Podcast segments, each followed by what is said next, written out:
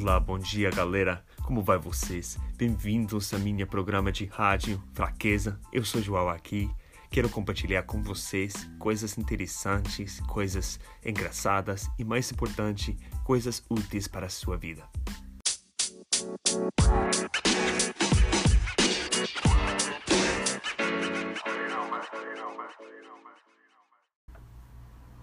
Eu sou um americano morando aqui no Brasil e sempre estou achando uma coisa interessante sobre a cultura do Brasil e a diferença entre viver aqui e lá nos Estados Unidos.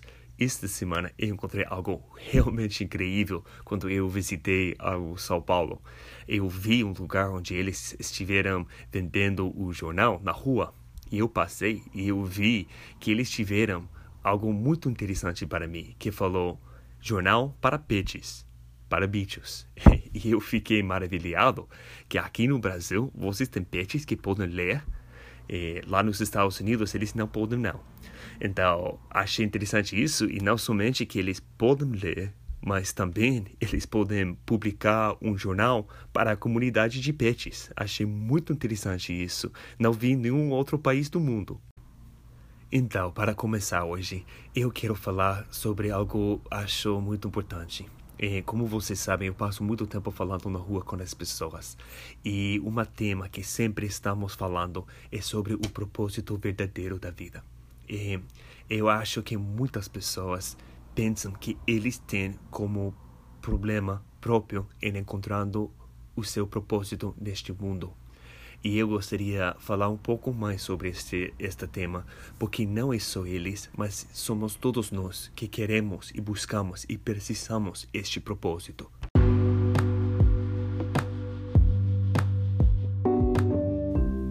Quando somos crianças, todo mundo fala para nós que um, dia, em algum lugar, vamos encontrar o nosso propósito.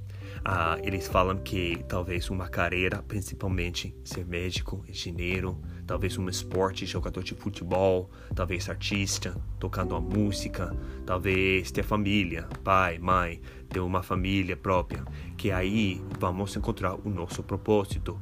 E se fazemos escolhas boas, que vamos encontrar o propósito para nossas vidas. E isso é uma forma muito errada de pensar que na verdade faz muitas pessoas chegar a momentos muito deprimidos das suas vidas, porque eles não acham não encontram o propósito que eles pensavam que deveriam encontrar.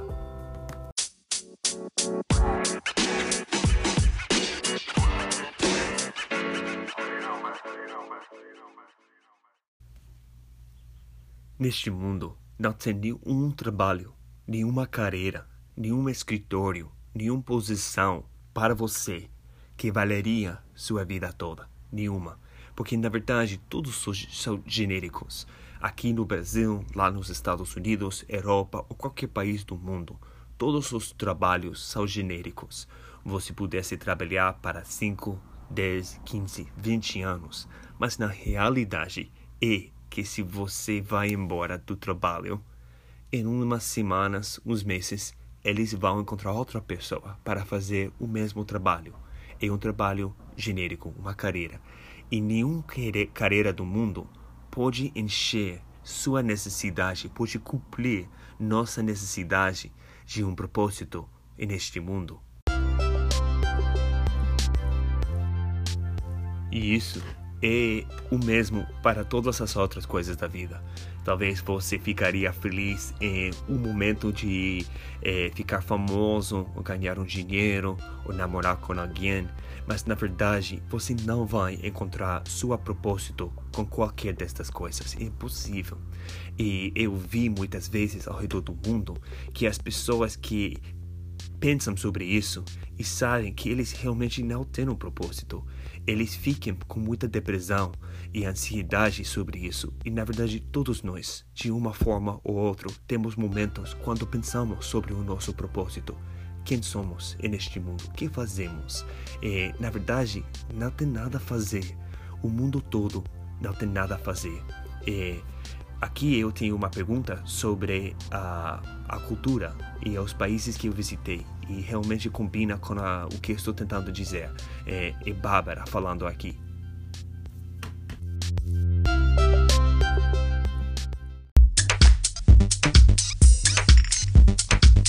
Oi, amigo, tudo bem? Eu tenho uma curiosidade e uma pergunta para passar para você. É, eu gostaria de saber como é para você lidar com tantas culturas é, devido a tantas viagens que você já fez a trabalho, como você disse um dia, e qual a cultura que você mais se identificou? Como foi para você lidar com as outras culturas também? Você poderia falar um pouco sobre as suas viagens, sobre as suas experiências? Eu gostaria muito de saber.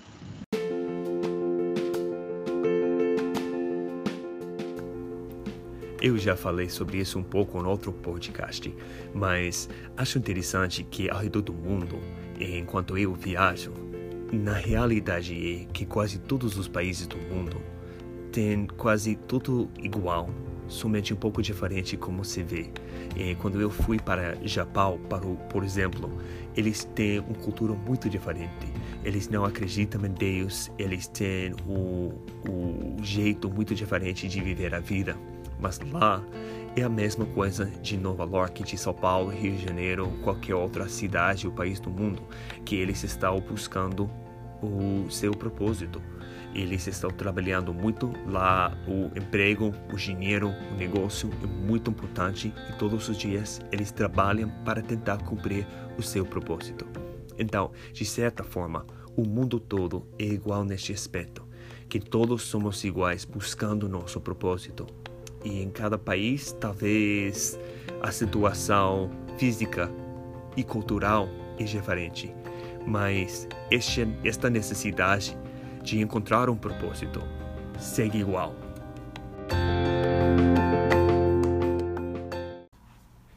Então, o que eu estou tentando dizer, meu querido amigo, é que seu sentimento agora que você está precisando um propósito, ou talvez você acha que você fracassou, que você falhou, que você errou e perdeu algum propósito para você neste mundo.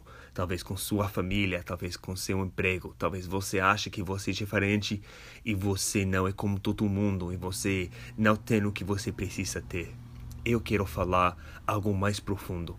E se você pensa nisso, eu acho que vai te ajudar muito.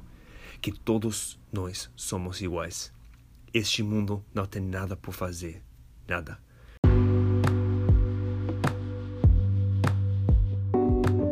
Então, por isso, é muito importante entender que quando Jesus chegou, ele começou a mostrar a gente o nosso propósito verdadeiro.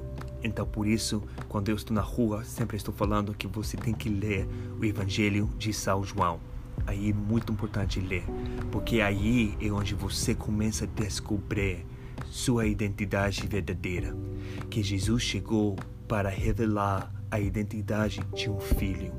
Aí em João 1 fala sobre isso em muitas partes de João. Se você olha sobre a forma como Jesus não falou sobre doutrinas, sobre sistemas, sobre edifícios e sobre regras, ele falou sobre seu Pai vez tras vez tras vez. 178 vezes ele falou sobre seu pai. Então, o que ele queria comunicar com a gente é que nosso identi nosso, nossa identidade seria em ser um filho do nosso pai, que não é lá em alguma parte do mundo. E se você busca sempre em algum lugar do mundo, você nunca vai encontrar.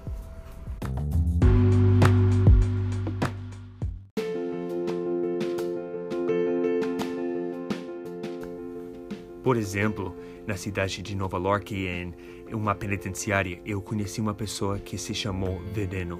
Ele era um bandido que era membro de uma facção bem grande lá na Nova York e no seu momento ele era o líder. Ele era traficante, ele assassinou várias pessoas e no final da nossa apresentação, depois de ver como falamos sobre Deus, o Pai, e sobre Jesus com nossa música e nossa arte, ele chegou a mim chorando como uma criança. E ele falou: João, olha aqui. E ele me mostrou no, na sua mão um pacote de café. E ele falou, falou: João, este pacote de café é a única coisa que eu tenho no mundo todo. Minha mulher não me deixa ver meus filhos eu perdi todo o meu dinheiro, todos meus amigos, minha casa, eu perdi tudo. e agora eu estou sem nada. Estou aqui na penitenciária. Em breve eu vou ir embora, mas tem parte de mim que não quer ir embora, porque eu não tenho nada em nenhuma parte do mundo. E ele estava chorando e chorando. O seu nome era Veneno.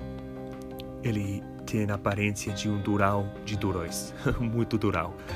E ele está chorando como uma criança.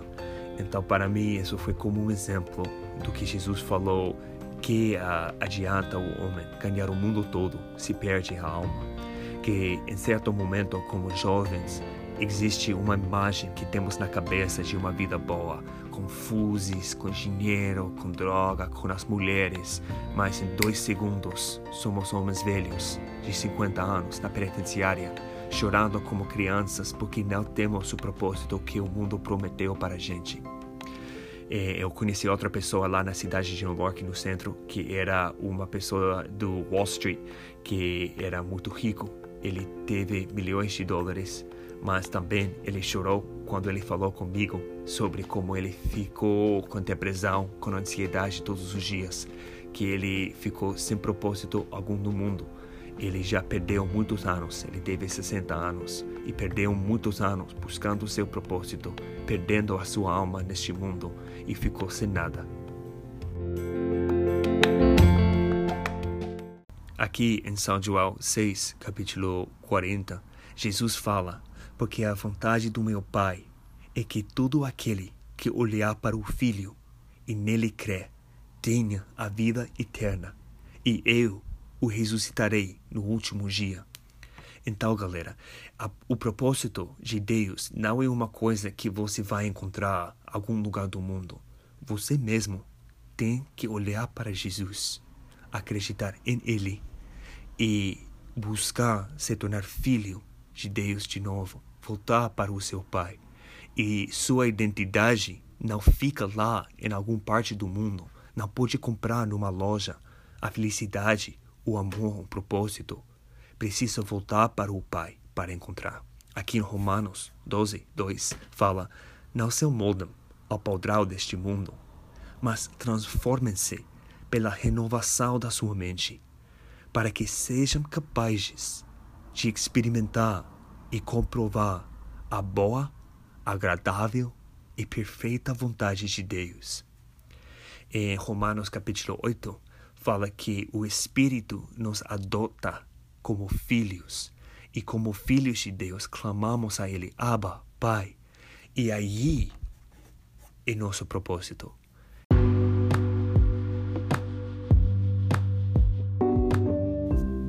Então, galera, se você tem depressão, se você tem uma ansiedade buscando o seu propósito, ficando perguntando por que estou vivo, o que estou fazendo? Muitas pessoas, infelizmente, falam sobre o suicídio.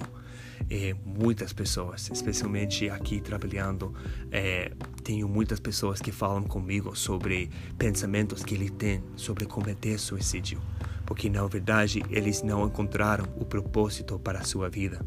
Então eu quero dizer que você não é sozinho nesses pensamentos. O mundo todo está faltando o propósito de milhões e bilhões de pessoas com depressão, com ansiedade. Algumas pessoas se obsessionam com uma vida e esquecem dos problemas que eles têm. Mas no momento de honestidade, eles mesmos confessariam que têm os mesmos pensamentos. Então, se você quer encontrar o seu propósito, você precisa se tornar filho ou filha do seu pai.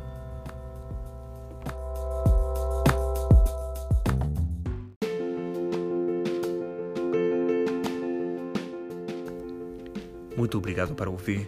Eu vou tentar falar cada outra semana e voltar mais constantemente.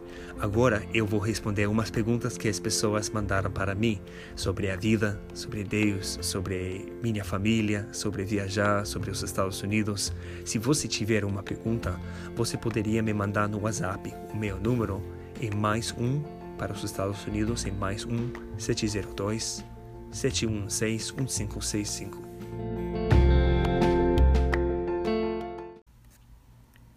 Aqui temos Guilherme. Como surgiu essa ideia de jantar o coração profundo? Muito obrigado pela pergunta, Guilherme. É, eu acho uma pergunta muito boa. É, o projeto de Coração Profundo, na verdade, começou faz mais ou menos 25 anos, 30 anos, quando meu pai e minha mãe e nossa família fomos para a Europa para a primeira vez. E se você entende que na Europa eles falam muitas linguagens, muitos idiomas diferentes em cada país. Então, obviamente, seria impossível para aprender cada linguagem enquanto meus pais viajaram. Então, eles usaram a música, o teatro, truques de mágica para atrair um público e aí comunicar sem palavras é, a profundidade do amor de Deus, o Pai, e seu Filho Jesus com as pessoas. Então, começou aí de forma pequena, faz muitos anos, e agora, depois de muito trabalho e muito tempo, a gente viu que impactam muito as vidas dos outros. E uma forma para animar as pessoas, para trazer uma alegria, um momento específico, uh, um momento especial, um momento inesquecível para eles. Então ainda fazemos de forma maior em muitos outros lugares. Aqui tenho outra pergunta de Adriana sobre a mesma tema. Oi, João, boa tarde. É, fico muito feliz por você ter voltado a fazer seu programa de rádio. Né? Gosto muito da sua família, apesar de não conhecê-los profundamente, mas me considero amigo de vocês espiritualmente. E eu gostaria de saber se vocês conseguiram é, visitar os presídios aqui no, no Brasil. É, sim, graças a Deus a gente está começando a trabalhar dentro das penitenciárias aqui. Foi muito trabalho, e se tudo dá certo, vamos estar trabalhando muito neste mês. É, para nós é uma prioridade, porque mesmo que eles fizeram erros, todos nós fazemos erros. E agora eles estão sofrendo aí de uma forma muito grave. E muitos deles têm uma atitude muito vulnerável, prontos para mudar a vida de uma forma verdadeira. Então entramos e ajudamos a eles de uma forma para educar a eles e ajudar a ele se transformar.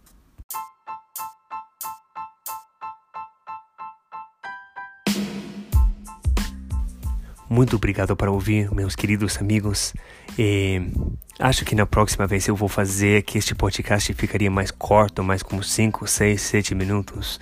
Mas hoje achei um, um tema importante e espero que te ajude de alguma forma.